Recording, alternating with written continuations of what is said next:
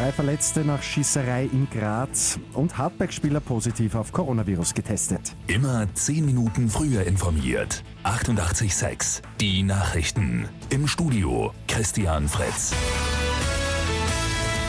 Bei einer Schießerei in Graz sind am Abend drei Menschen verletzt worden. Ein Mann soll zwei Kontrahenten nach einem Streit mit einem Messer bedroht haben. Danach ist er kurz weg und mit einer Pistole zurückgekommen. Damit hat er dann aus dem Auto geschossen.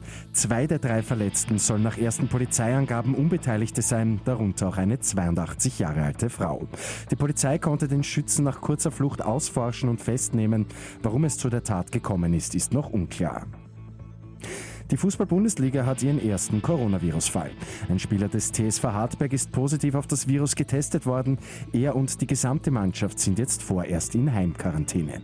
Es hat auch weitere Tests gegeben, die Ergebnisse sollen heute kommen. Hartberg hat eigentlich noch zwei Playoff-Spiele geplant. Diese sollen laut Liga auch stattfinden.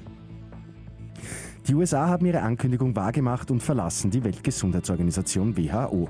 In einem Jahr ist es dann soweit. US-Präsident Donald Trump hat den Schritt ja schon Ende Mai inmitten der Corona-Pandemie angekündigt. Trump wirft der WHO vor, zu spät über die Coronavirus-Gefahren informiert zu haben. Und in Senftenberg im Waldviertel entsteht ein Heilwald. Die gute Nachricht zum Schluss. Und zwar der erste zertifizierte Österreichs. Dabei handelt es sich um einen öffentlich zugänglichen Park.